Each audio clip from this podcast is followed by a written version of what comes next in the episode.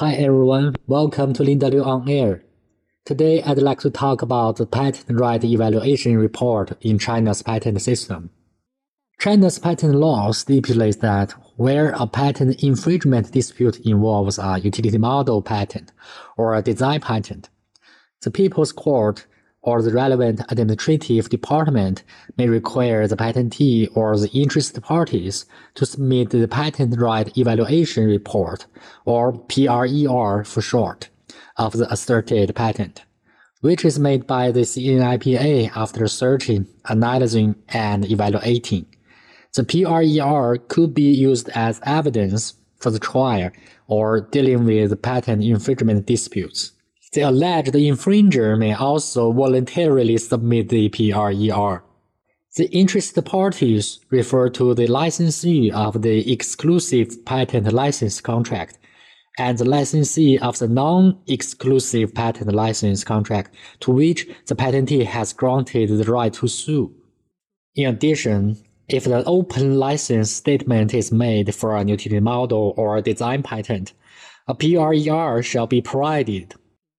The CNIPA will make a PRER with two months after receiving the request. The PRER is not an administrative decision, as parties cannot file an administrative re-examination or administrative lawsuit on it. Whether a patent right is valid can only be determined by the invalidation procedure. For the same utility model or design patent, Multiple requesters ask for a PRER. The CNIPA shall only issue one PRER.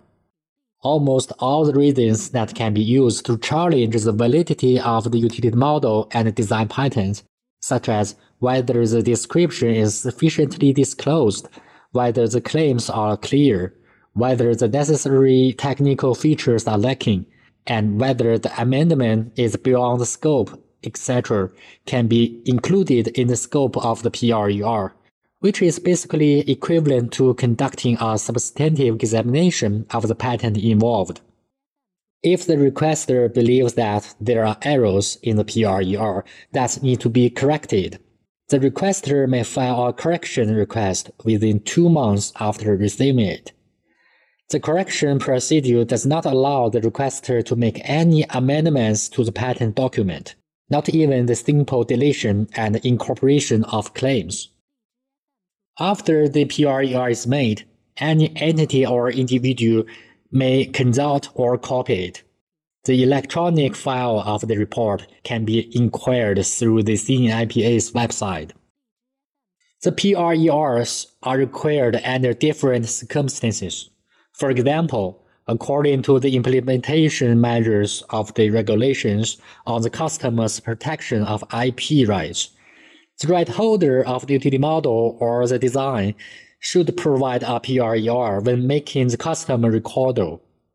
When the right holder applies to the Patent Administration Department for handling a dispute over utility model and design patent infringement, that is, when requesting an administrative investigation, the Patent Administration Department may also require the right holder to provide a PRER according to the measures for patent administrative enforcement. In addition, if the right holder complains of utility model or design patent infringement through e-commerce platforms such as Alibaba, Tmall, JD.com, etc., the e-commerce platform usually takes the PRER as a necessary condition for accepting the complaint. In judicial practice, the PRER is not a necessary condition for the acceptance of infringement litigation cases. However, according to the relevant judicial interpretation, if the defendant files a patent invalidation request within the period of a defense, the People's Court shall stay the lawsuit.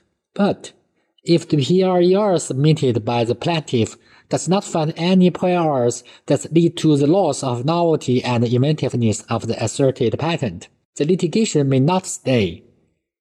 Moreover, the judge can also understand the state of the prior of the utility model involved, or the current design state of the design patent involved, based on the PRER, which helps to make a reasonable determination of infringement. In addition, for invalidation cases in post-grant proceedings, the PRER can be provided as a reference to facilitate a favorable decision by the collegiate panel. That's all for today's topic. This is patent attorney Peter Zhang. Stay safe and healthy. See you next time.